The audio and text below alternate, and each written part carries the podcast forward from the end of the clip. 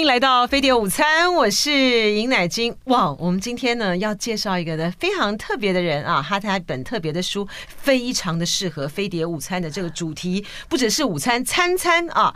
呃，这位呢，我们今天要介绍的柯佩如，他用食物拯救了他自己的疾病和健康啊。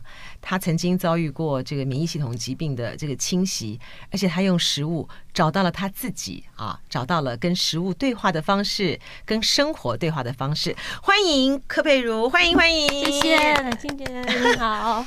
佩如真的很特别哈，我第一个一开始看到啊，柯佩如写的这本书《用爱发酵》啊，这个是远流出版社出版的。我一开始看到这个名字《用爱发酵》的时候呢，我的第一个感觉是说，哦，又来一本就是。教大家呢怎么做菜的书了哈，对，做呃或者是做面包哈，各种各样的这样书，就看了之后呢，才发现完全不是哈。这个柯佩如是一个很特别的一个呃一个年轻妈妈啊，她呢呃小时候呢在台湾出生，在台湾长大，然后呢她到了这个十四岁的时候呢到美国去读书啊，个没有想到呢，在她大学毕业的时候。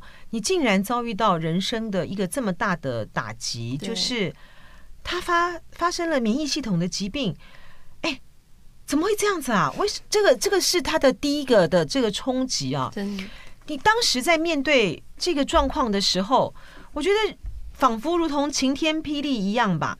他第一次来袭的时候，那个的感觉是什么？你他是怎么样的一个渐进侵袭你的过程？嗯，是慢慢慢慢就开始觉得。这边是不太舒服，有点紧，酸痛，酸痛有点嗯，然后怎么早上睡起来还是很累很累，然后那个程度就越来、嗯、越来越严重。你一开始的时候就说，呃，大家知道那个免疫所谓的免疫系统的疾病啊，比如说呃，您可能有点印象的啊，就是嗯，年纪跟我一样的哈，听众朋友跟观众朋友，刘霞女士啊，她这种类风湿性关节炎，她整个这样子的萎缩哈，或者说你被免疫系统侵袭的时候呢？它有好多种，好多种不同的种，好多种。那个呃，红斑性狼疮也是一种啊。我是跟你是哪一种？同一类，跟红斑性狼疮是同一个家族的。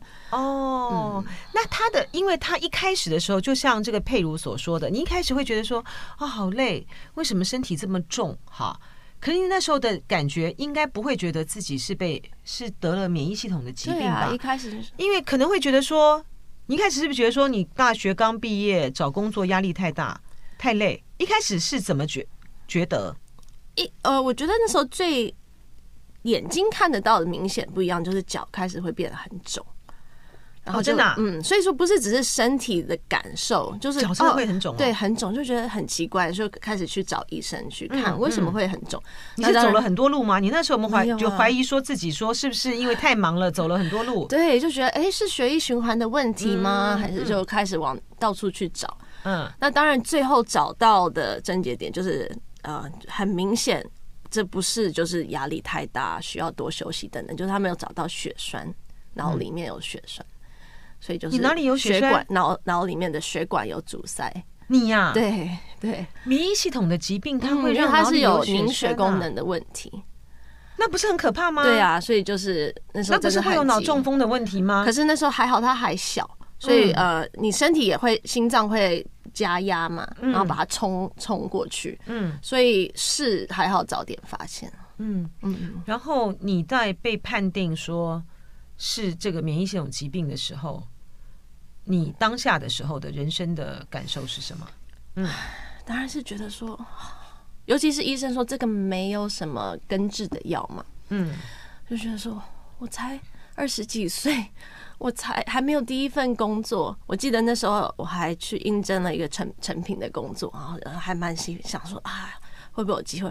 学成归国有没有？不可不可能，我没有不可能那样子朝九晚五，我做不到哎、欸。就是那那我还能做什么？我人生这事业上的人生才刚开始，真的很害怕。嗯，那你在经历过了一个什么样的一个历程之后？嗯，我看到你书上面写这种人生很挣扎了哈。你什么样的历程之后，你开始要走上这个探索食物的路？对，其实一开始就是要放下一件事情，因为呃，学生时代就是学生嘛，嗯，然后出社会你就很希望你能够有一有一张自己的名片，那个名片就代表我是谁，我有价值。好了，那我现在没有办法工作，我没有这个名片，我需要放下这个执着，嗯，到底我是谁？那就要就要开始去寻找了。可是它中间一定有个过程，因为呢，你说在得到这个是免你你判定是跟红斑性狼疮同一个家族的免疫系统疾病了之后，呃，就西医来讲，它一定就是吃药嘛，对，好，它就是吃药症状，对对，吃药。你从什么时候觉醒或是觉察到说，其实应该走上这个呃食疗的这个路？因为呃。佩如呢，他他这个这一段的这个觉知的过程呢，带他走到呃到了旧金山湾区啊，然后到包曼学院去学习，这个是怎么发生的？对，一开始啊、呃，当然医生就是说吃药吃药，可是当你看药的那个背面的副作用，嗯、尤其是这个药不是要根治任何事情，只是希望控制症状，症状不要变更严重。嗯嗯，我就觉得这个划得来吗？那当然，一开始就跟就是好好乖乖的吃嘛，然后一样啊，吃很多类固醇啊、月亮莲啊，然后还是很不舒服。我想说，我我我不能只吃这些药，然后就在这里荒废我的人生吗？嗯，我需要做点什么。然后啊，慢慢一些过程让我想到食物，因为我想说，我一天要吃那么多次，那小时候。在台湾，大家也会用中医嘛，吃中药。但医生也会说：“哎，那里面的一些食材，其实材料其实是食材。”会觉得我一天要吃那么多次，说不定我没有，也许没有办法根治自己，可是说不定我至少可以为照顾自己，可以爱自己，给自己吃一些想吃的，可是是对身体好的东西。对于你来讲，就是说得到那个呃，就是免疫系统的这个疾病的这个时候。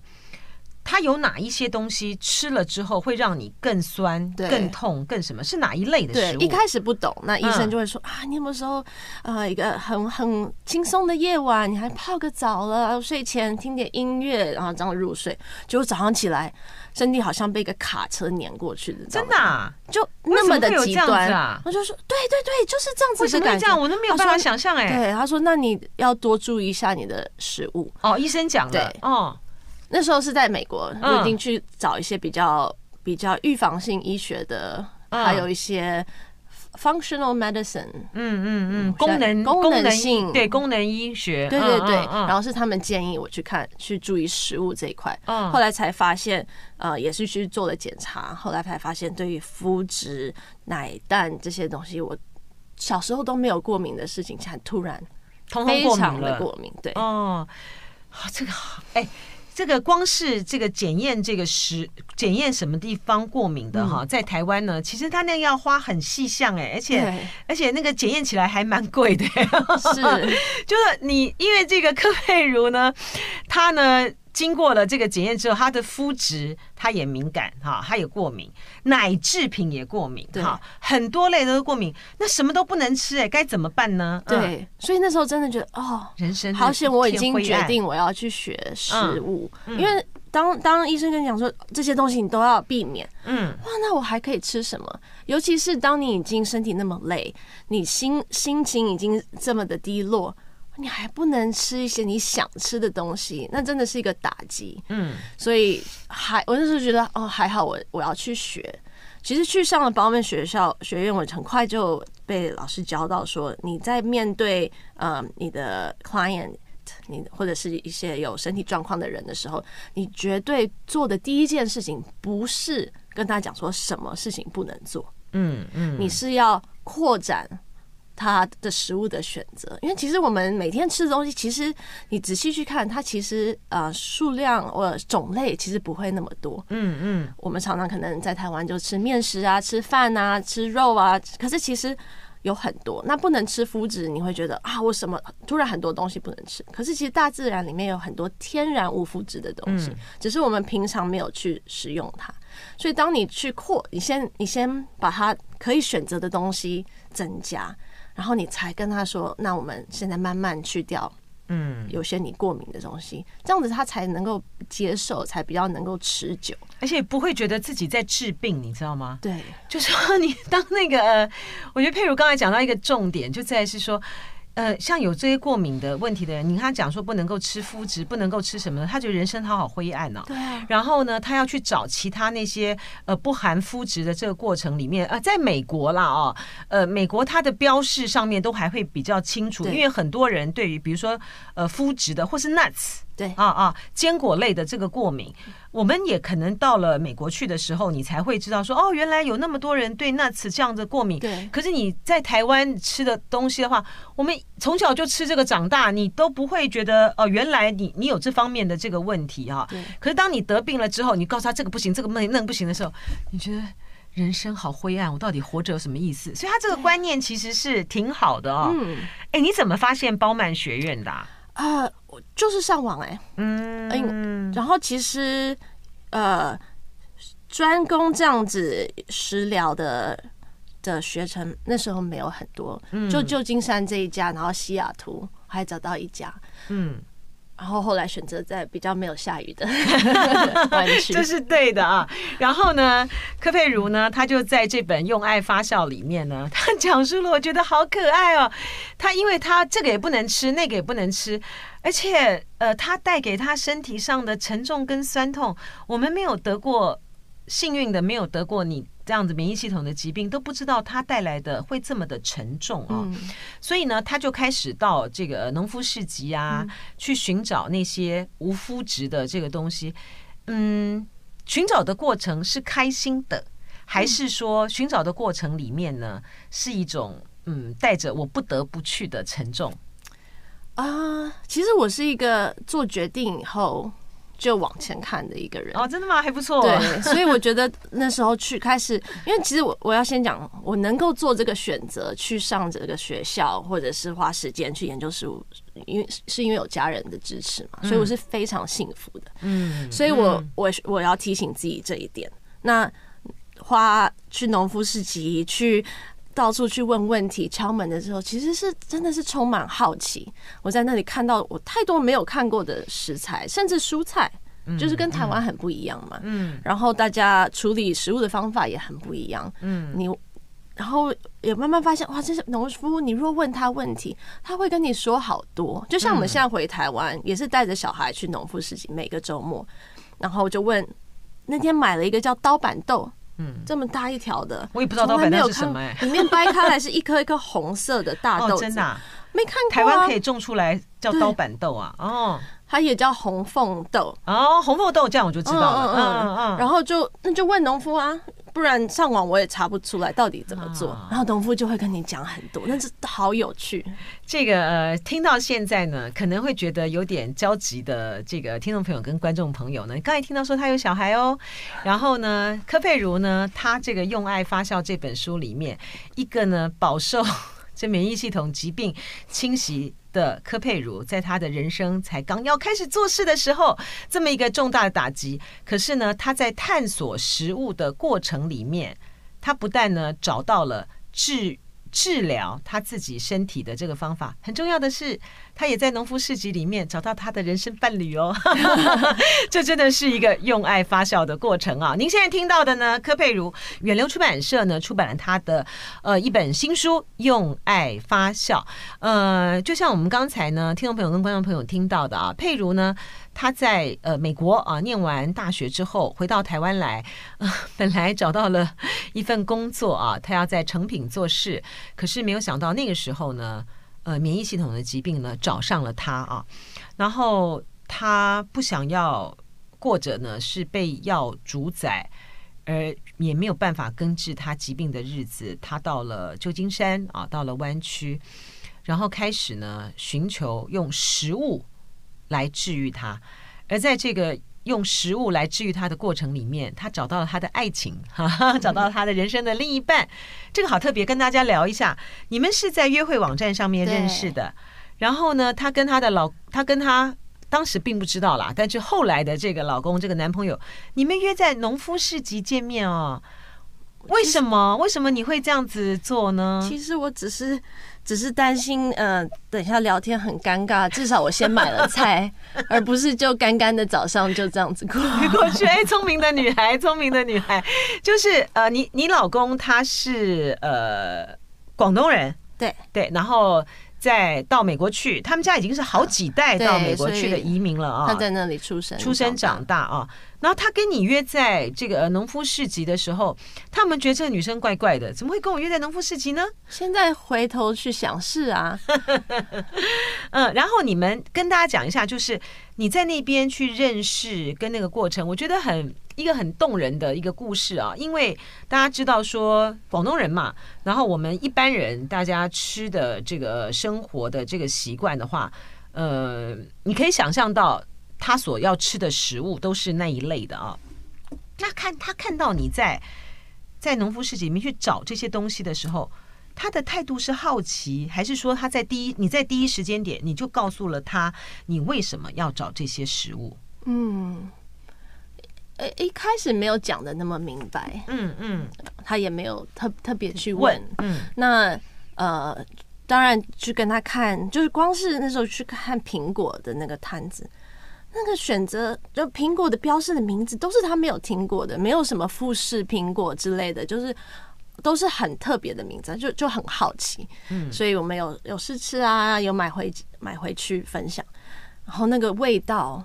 也是他从来没有吃过那么脆，那个香味，那香味是很独特的。嗯嗯，甚至我那时候啊，我很喜欢的一个苹果叫 Pink Surprise，粉粉红色惊喜。嗯，你切开来真的是粉红色的，外面是淡淡的绿色，里面是嫩嫩的粉红色，嗯，好可爱。然后味道也真的是不知道怎么形容。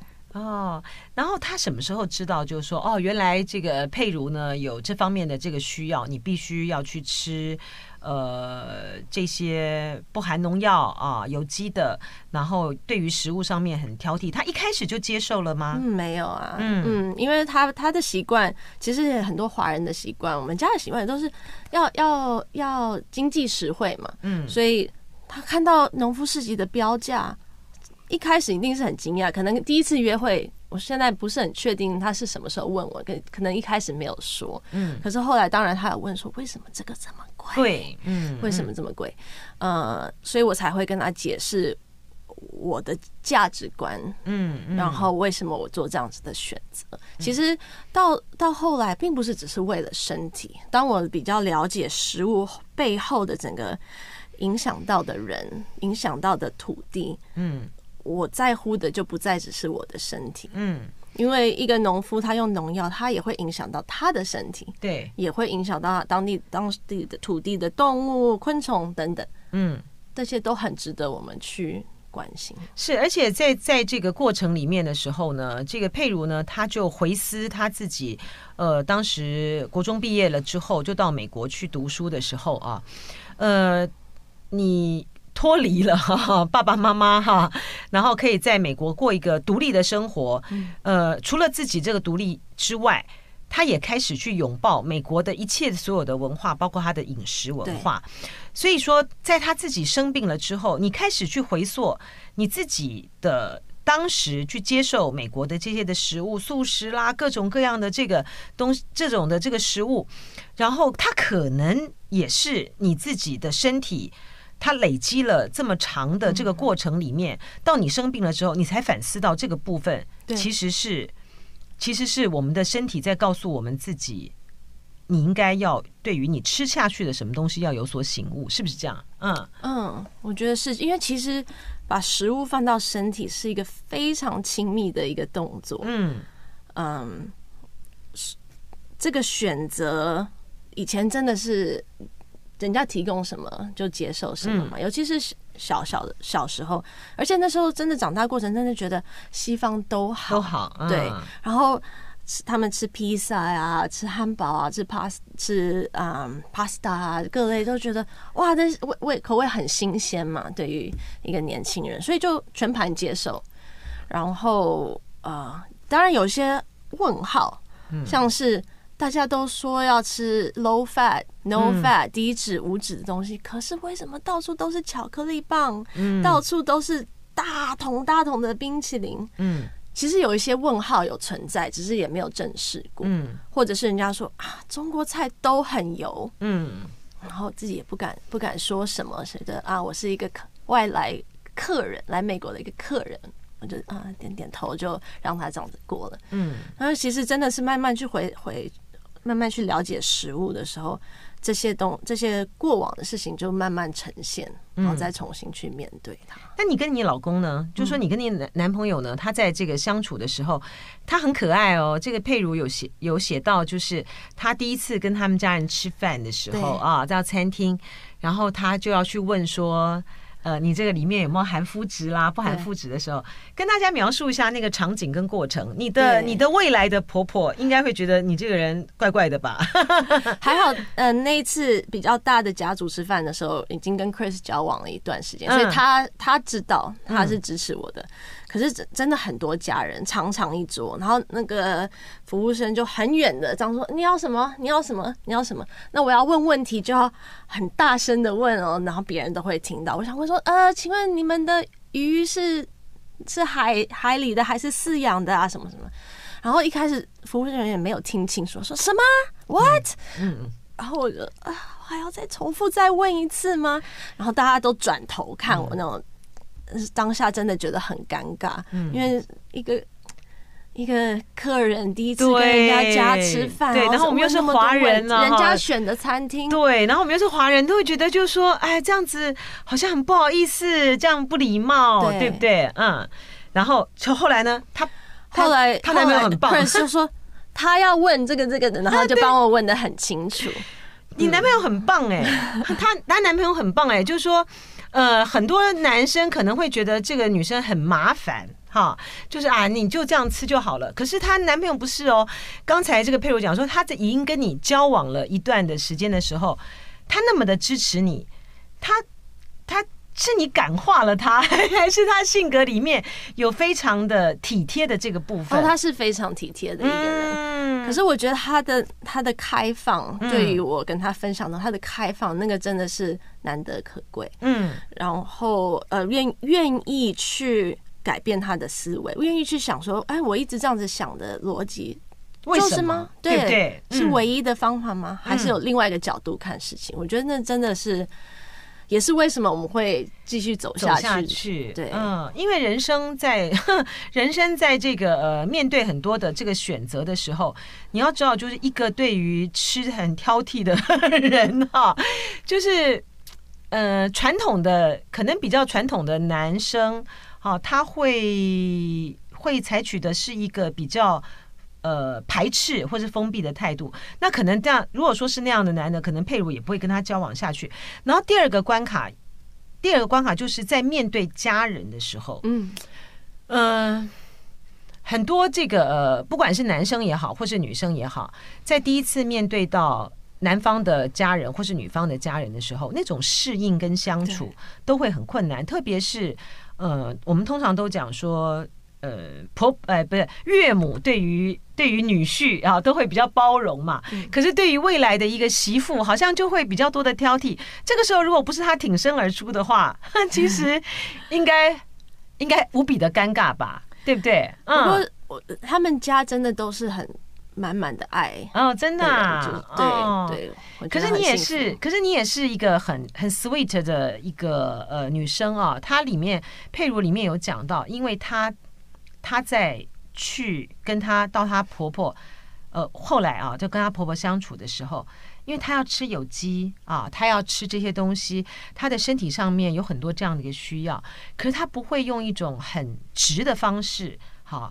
他会，你怎么跟你婆婆沟通，让她觉得说，哦，不是我做菜的方式被你挑战了？嗯，对，我觉得当然一切都是，啊、呃，就像心理学也会说，在沟通上，你如果是说你怎么样怎么样，你应该怎么样，跟我有这样子的需求，我希希望你可以帮助我。完成就是吃完饭身体还是舒舒服服的，嗯，我觉得那那是一个你要怎么呈现你的你的问题或者呈现希望的改变，嗯的不同。那当然是跟跟婆婆说，我需要，甚至那时候要用特别的油，用椰子油。那时候我用了蛮多椰子油，呃，因为他们家很多习惯用橄榄油，嗯，就是橄榄油因为熔点比较低嘛，燃点比较低。我还有，如果你轻易的买，它也许是在会透光的瓶子里，其实很早就已经嗯烧掉了。哦，真的啊？对，因为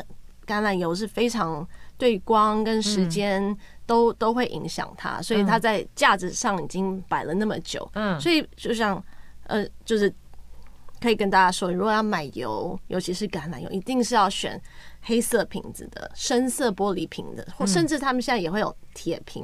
嗯，更好的油，呃，橄榄油有时候会在铁瓶里面卖，它才会保持它的新鲜度。那如果吃到不新鲜的，对你会怎么样？啊？嗯，不像肤质那么明显的反应，可是真的是呃会累哦。所以我觉得其实这个生这个病，因为我以前对食物没有没有什么敏感嘛，然后免疫疾病有点引发出来的这些食物过敏，嗯，食物的的 sensitivity，嗯，其实真的还蛮有趣的，因为就发现身体开始开始在跟我讲很多话，嗯嗯，以前可以随便。塞，然后可能就是会胃痛啊，会胀气啊什么，然后就不理他。嗯，然后现在身体说不行哦，我你一定要听我的在说的话哦。而且也是在不断的找、不断的尝试的时候，才发现说哦，原来我该吃这个，对不对？这个最适合我。所以他们家都用橄榄油，然后你必须，然后你怎么跟你婆婆沟通？我就已经买好，我也不能请他自己去买嘛。嗯，已经准备好，让让这个选择比较简单一点。嗯，然后因为其实椰子油一开始不太容易适应，因为它蛮重的椰子味，没错，嗯，对，它会抢食物味道，哎，对，嗯，所以。是是不容易的一个请求，嗯，尤其是中式的菜，再加一个味椰子味，多奇怪 啊！说的好，对，有道理哈，对啊，没错，因为它就是很抢味啊，很抢味道，嗯，对。哎，她婆婆很能干哦，她婆婆是可以，可是做外汇的哦，是这么厉害的大厨哎，对，哦，那可她接受了，接受，然后后来啊，我发现呃，洛梨油。嗯，我的身体也蛮 OK 的。其实洛梨油的那个味道就没有那么椰子油的那么强。后来他换陪着我用椰子呃洛梨油，就接受度大家的接受度都都也都高很多。嗯，所以也是啊，要慢慢去找，嗯，要慢慢去看市场。那现在市场，我觉得市场也是当更多消费者有问问题，更多消费者说我们需要不一样的选择的时候。你也可以看到洛梨有以前是不会在超市看架上看到的东西，可是现在在台湾都买得到。嗯，所以也是也是因为是消费者的的需求。这个佩如在这里面呢也讲述了好几段啊，就是呃，我们总是会不好意思，比如说我们在餐厅的时候会不太好意思问他说啊，你这个是怎么样做的？你是哪里来的或干嘛呢？觉得你这个顾客很机车啊，哈。对。但是呢，她的这个老公哈。他很鼓励她这样做啊，然后就像他刚才说的，你如果不问不要求的时候，其实嗯，业者他也可能不会去反省或是想他自己，呃，我的我要给顾客吃到的是什么样的一个东西啊？就食疗的这个过程，对于柯佩如来说，就像他在书里面写的，就是说。他学习食疗是为了拿回身体的主导权啊！我们吃进去的这个食物，它其实每一天它都跟我们这个互，我们每一天吃进去的食物，我们会是有什么样的一个身体的状况？其实跟食物的关联性是非常非常大的啊！但是呢，从食物啊，从食物去医治自己的病，到去感受到说。每一个不同的这个食材的来源啊，它必须要去友善的这个养殖，这中间它还是有一一段的距离的啊。你从什么样的这个时候才就会去更进一步的去深入到说，我们不只是要去追求那个干净的自然的一个食物，连养殖方法都要重，不重视养殖方法到底是会怎样啊？就是说，你可不可以分享一下，你跟你跟大家跟大家聊一下说。那个养殖的方法，对于你吃进去的东西和这个对待这个环境来说，它的那个差异性在哪里？嗯，其实呃，很多人会问我说：“那我要吃什么？不要吃什么？”或者是有些人很现实问题说：“我嗯，有机的东西比较贵，我不知道从何开始。我觉得我常常都会说，我觉得呃，动物来源的食食物食品是是可以第一第一个去做选择的的东西，因为就算你青菜呃水果也许有农药，你至少洗一洗，你还是可以吃到还 OK 的东西到身体里面。可是肉那是没有办法的。那它的打生长激素、荷尔蒙等等，它就是会留在那里。骨头、牛骨汤都是在里面的，所以肉呢也可以呃，甚至可以选择吃少一点，吃精致一点。如果再讲到 budget 这一块，就是大家可能觉得太贵的话，其实我们有时候会被误导，觉得我们需要吃很多肉、很多蛋白质。嗯，其实。大自然里面还有很多蛋白质的来源，肉如果吃的少少跟精，真的可以对身体少很多负担，因为那些荷尔蒙跟生长激素真的是会直接到身体里面。嗯，好，那那动物本身其实哇，有些例子我不知道会不会觉得太刺激了，就像回台湾对于蛋的这个选择，嗯。我们也是想了很多，因为其实看平常一般杂货店卖的蛋白，不管是看白色的蛋，或者是看起来是土土色的，其实都一样，那只是鸡的种类不同而已。它它们通常都还是在我接这张纸，嗯，这么小的一个笼子里面 A 四的纸，这么小的一个笼里面，至少有两到四只关在里面一辈子。然后它就要住在这里面生蛋，这会有什么问题？然后它是一层一层的公寓哦。对，我们的他们一方面是很挤嘛，对，很痛苦。然后一方面他们的排泄物是一路这样子掉下来，掉到下一只的头上，掉到下来，他一辈子也没有办法洗澡，也没有办法去动，所以才会需要用那么药多的药。嗯，因为它的生长环境是不适合它的。之前的时候，台湾这个到蛋的这个危机的 到蛋啊坏蛋啊什么这些蛋问题的时候，这个问题是第一次被讨论。对，就是我们每个鸡它所生长的环境所所面对的这个东西，对于鸡是不好的。嗯，它真的会影响到它的蛋吗？呃，因为呢，柯佩如呢，他自己曾经在阿嬷这个为阿嬷祈福的这个时候呢，吃素一段时间。他后来发现呢，他自己的身体呢没办法。吃素，他必须要有这些肉呃的来源啊，所以他后来呢还是吃了荤。那他就说呢，既然他必须要吃荤哈，他就不能不去面对这个鸡是怎么来的。而这个友善、这个人道饲养的这个机场，它是用一个比较快速的方式，是不是？它是一个让嗯鸡比较有安全感的方式，对，比较温柔的方式，嗯。对，呃，它它嗯，到了那个农场的时候，你就知道不一样，因为那农场是安静的。你想象的屠宰场是鸡是跑来跑去在叫的，因为当然不想要这样子的事情发生。可是他鸡是安静的，所以农场主人会去笼好一圈的鸡那边抱起来一只，摸摸它，谢谢它，跟它讲讲话。然后他们准备了一些这种锥形桶，有点像冰淇淋的甜筒的形状。然后鸡是头往下的放进去，它在那个桶的等于像一个拥抱之下，它其实是非常平静的，没有出什么声音的。嗯。然后你就要把他的头拉下拉出来一点，然后很快的嗯用刀子嗯对，我其实真的是不只是面对食物的来源，我要求我自己能够。嗯，接受、感谢跟就是他的生命为我失去的这一件事情，因为真的，尤其是在美国，大部分的鸡都是没骨头、没有皮，看起来跟它本来是个动物、一个生命是离得非常的远的。嗯，也是大家比较容易能够接受肉带回家自己的烹煮的方式。可是我就比较固固执吧。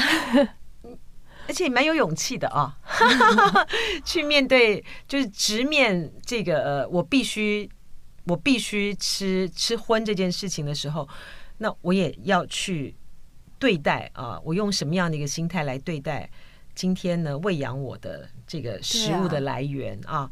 我觉得这是蛮大的勇气。呃，所以当你刚才前面讲，当我们的鸡是被饲养在这样子的一个环境的时候，所以你说它的那个鸡屎或者这样这样串下来，你的感慨是说不这样子，不管它的颜色，它的鸡蛋的是什么样的颜色，它这个它这个蛋本身都不健康吗？因为其实，呃，不管你在不在乎动物的权利，呃，人道饲养这一块，就像疫情让我们都知道，我们要六尺的距离，就是当人群聚的时候，也比较容易有传染病嘛。然后，当你把鸡都这样子关在一起，然后大楼一层一层，当然比较容易生病，当然要用药，而且用药量不小。嗯，那那些。所有的药都会到蛋里面啊，面都会到肉里面，都会到这么好吃 Q 弹的鸡爪里面啊。可是我们每一个人都有多多大的能力呢？我们也只能够相信那个它上面所标示的，说什么呃没用没用什么各种认证啊，各种这样子，对，该怎么办呢？我觉得去怀疑认证是不用花时间去做的事情，因为你也不会嗯没有办法得到所有的答案，你不可能一家一家去查嘛。对，好，我们就你相信你就先相信，然后开心的去吃东西。而不是呃一边吃又觉得啊这个到底对我好不好？其实那就很划不来嘛。是他里他在这个里面呢，我觉得这个精神也是非常重要。他就说食疗一定要放轻松，对啊，在面对这些食物的时候呢，甚至于有的时候你要吃一些素食啊零食的时候呢，鱼片，对对对，因为你心被疗愈的时候呢，你整个人就放松了啊。而且呢，这个柯佩如呢很。柯佩如真的是一个很用心对待自，很用心对待自己啊。当他发现呢，呃，他要去靠这个食物来疗愈自己的时候，他不但用心来对待自己，亲手做食物啊，他也用心去对待所有提供大家呃提供人们那么友善食物的农农民们啊。所以他成立了食物文化合作社啊，在美国。然后呢，他也用这样的心情呢。来去带他的孩子，他很可爱哦，他就带他的这个小朋友，小小小朋友，然后去农夫市场啊，让他自己去养那个食物。那他在这本书里面呢，呃，用爱发酵这本书里面呢，有一个有一个部分让我觉得也恍然大悟啊，原来我们呢吃了半天，我们都也是依照这个美国的那种饮食，就告诉大家说，对，要是呃那个只能说最好不要吃。不要吃那个呃脂肪，对哦，对，原来是错的，啊，怎么会这样子呢？对，而且其实已经呃十几十几年前就已经证实是错误的，我们都不知道哎，的饮食方式是不健康的。嗯嗯，哎，为什么啊？就说那个呃，因为那个的发现其实很可怕。他说这个错误的实验是从一九五零年代就开始了哈。他说，因为心脏病人口骤升啊，所以说当时有个医生呢，就说，呃，直接食用油脂，尤其是饱和性的脂肪，是心脏疾病的罪魁祸首，所以就开始就叫大家不能够吃这个，不能够吃，但这个竟然是错的，为什么？嗯，呃，有呃，因为就是美国这样子的饮食，到了现在两千两千多年。心脏病人口没有降低啊，嗯，然后后来大家就吃了太多的淀粉，对，对，因为食品产品它还是要吸引你的胃口，嗯、那它现在不能加那么多油，嗯，那它只能加糖，嗯，就造成更大的问题，对，所以呃，玉米糖浆这些都是在那个时候发明出来的，设计出来的，嗯、要让你还是吸引住你的胃口，你还是会继续购买，所以大家在美国的。使使用糖的比例就越来越增高，然后现在出现了糖尿病、肥胖症，各式各样的现代问题。嗯，所以他说，在那个二零一四年的时候，他在研究这个呃饮食文化的时候，他看到那个呃《时代》杂志那个封面标题是。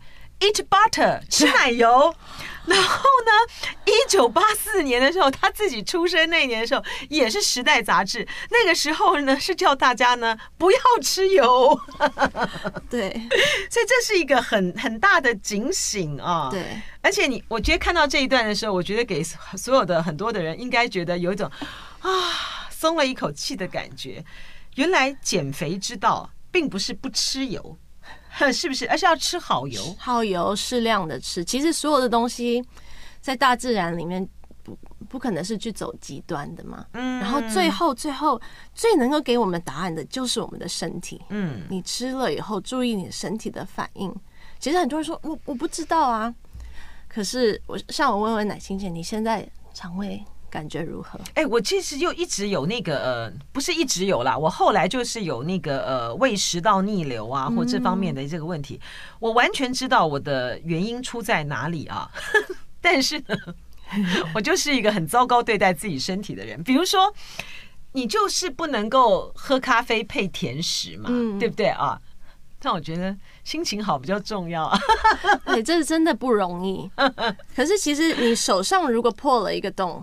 你一定会好好照顾它，对不对？嗯，肠胃破了一个洞，我们常常就视而不见，因为我们看真的看不见它，嗯，我们就想要忘记它，因为不想要牺牲掉生活中的一些美食嘛，这真的是不容易的事情。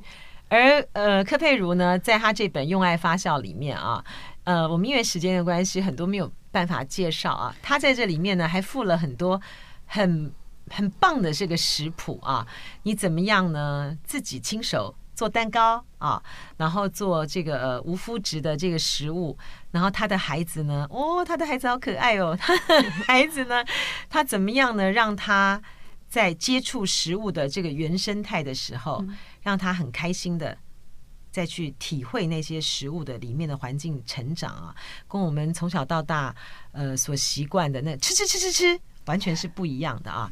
一个用食物来让自己得到疗愈的柯佩如，今天他透过用爱发酵，也希望我们在这个食物里面爱我们自己，嗯，爱我们生长的环境。谢谢佩如，谢谢，谢谢，谢谢，谢谢。就爱点你 UFO